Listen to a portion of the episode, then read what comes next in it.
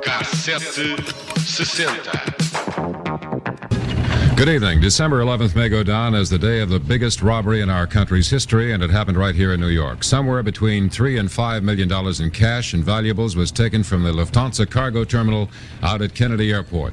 And the law enforcement officers say that it was carried off with such precision and such daring, you almost have to consider it an inside job. Here's Anthony Preisendorf. Uh, A 11 de dezembro de 1978, seis homens encapuzados e armados invadiram o terminal de carga da Lufthansa Airlines no aeroporto internacional John F. Kennedy em Nova York e roubaram quase 6 milhões de dólares em dinheiro e joias. Foi o maior roubo da história nos Estados Unidos até a época.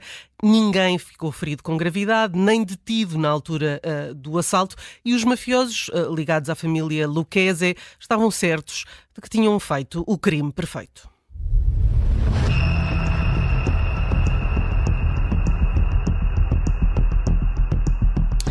Nem o dinheiro nem as joias foram recuperadas, mas nos meses e anos seguintes foram surgindo corpos e uma dúzia de pessoas desapareceram. As autoridades uh, sabiam uh, que estavam relacionados com o assalto. Alguns foram baleados na cabeça, em, ao estilo de execução. O corpo congelado de outra pessoa foi encontrado num caminhão frigorífico e o torso sem cabeça de uma mulher deu à costa em New Jersey.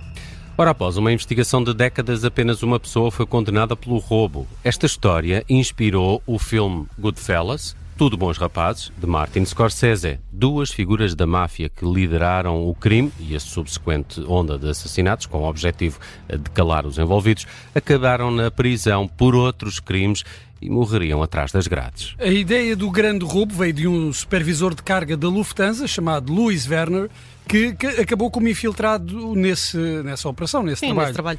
Werner tinha uma dívida de jogo e abordou o corretor de apostas, Martin Krugman, com a ideia de assaltar o cofre da Lufthansa no aeroporto, onde estava armazenada uma quantidade substancial de notas não rastreáveis trazidas da Alemanha. Por sua vez, Krugman passou a dica ao gangster e traficante de drogas Henry Hill, que se associou a Jimmy DeGent uh, Burke, Burke respondia a Paulo Vário, uh, um temível uh, chefe da família Lucchese.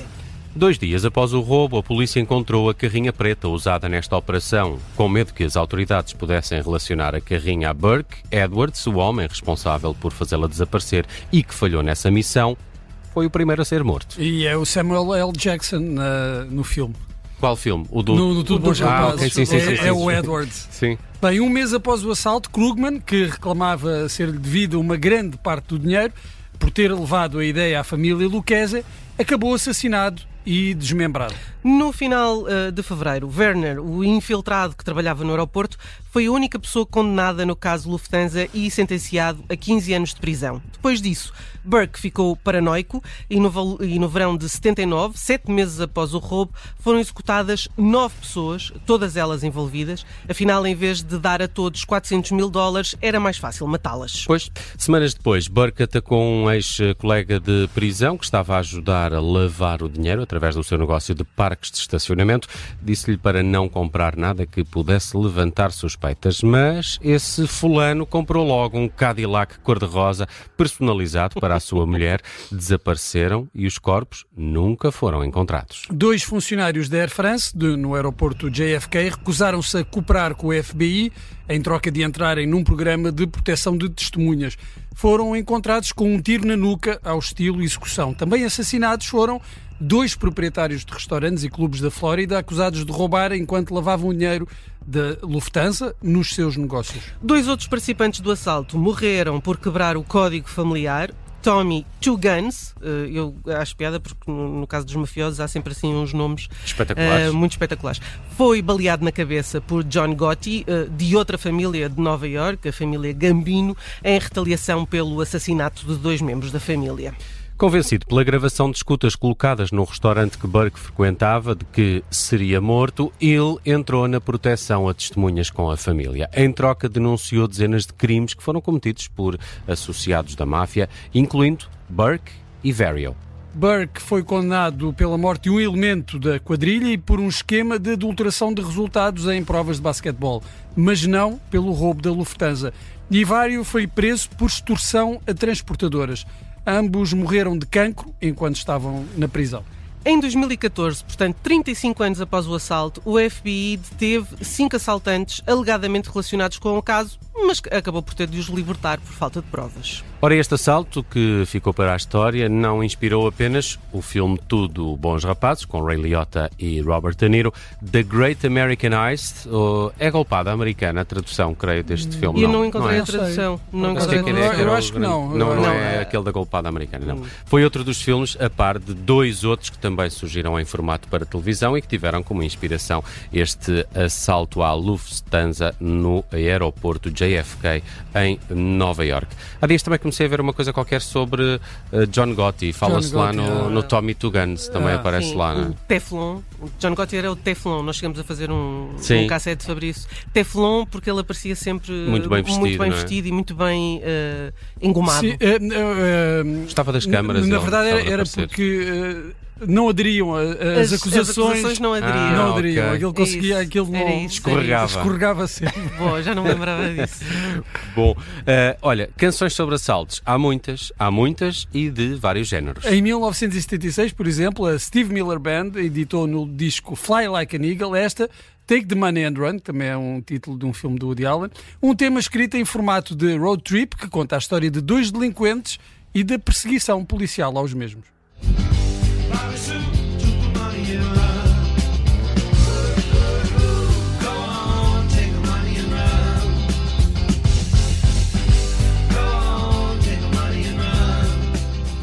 Mais recentemente, Lenny Kravitz também se dedicou a esta temática. Foi no disco Lenny, de 2001, com o tema Bank Robber Man.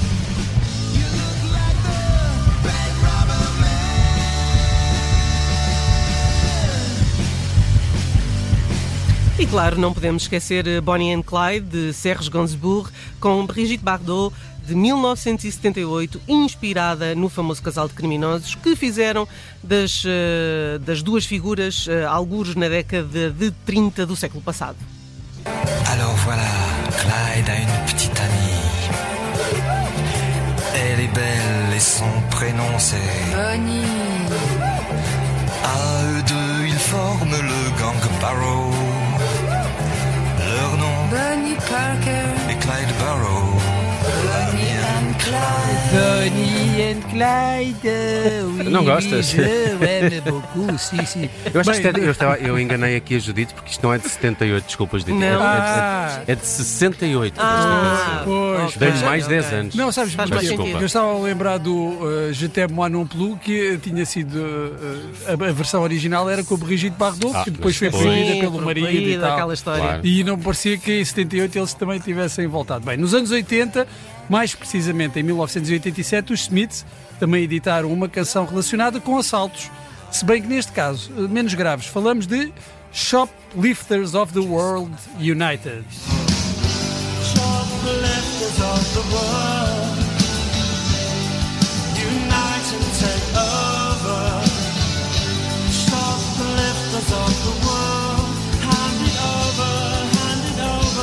Uma canção escrita a pensar uh, Em carteiristas? E na Winona Ryder, Sim, eh, que era acho muito é, shoplifter. É, a não mais, é a shoplifter mais famosa, Mais acho famosa. eu, Mais que eu- famosa. que eu me lembro. Mas acho que era, é acho mais que era É, cleptomaníaca. Uh, vamos fechar com o original dos Clash, mas na versão da britânica uh, Rainy Milo. Bank Robber foi editado em 1980, no- mas acabou por ganhar esta nova vida em 2014, naquele que foi o disco de estreia da inglesa uh, Rainy Milo. Agora aqui numa versão ainda um bocadinho mais jamaicana que o original, mas onde se mantém a letra e alguns instrumentais típicos dos Clash. Bank Robber por Rainy Milo, um original dos Clash no fecho do K760.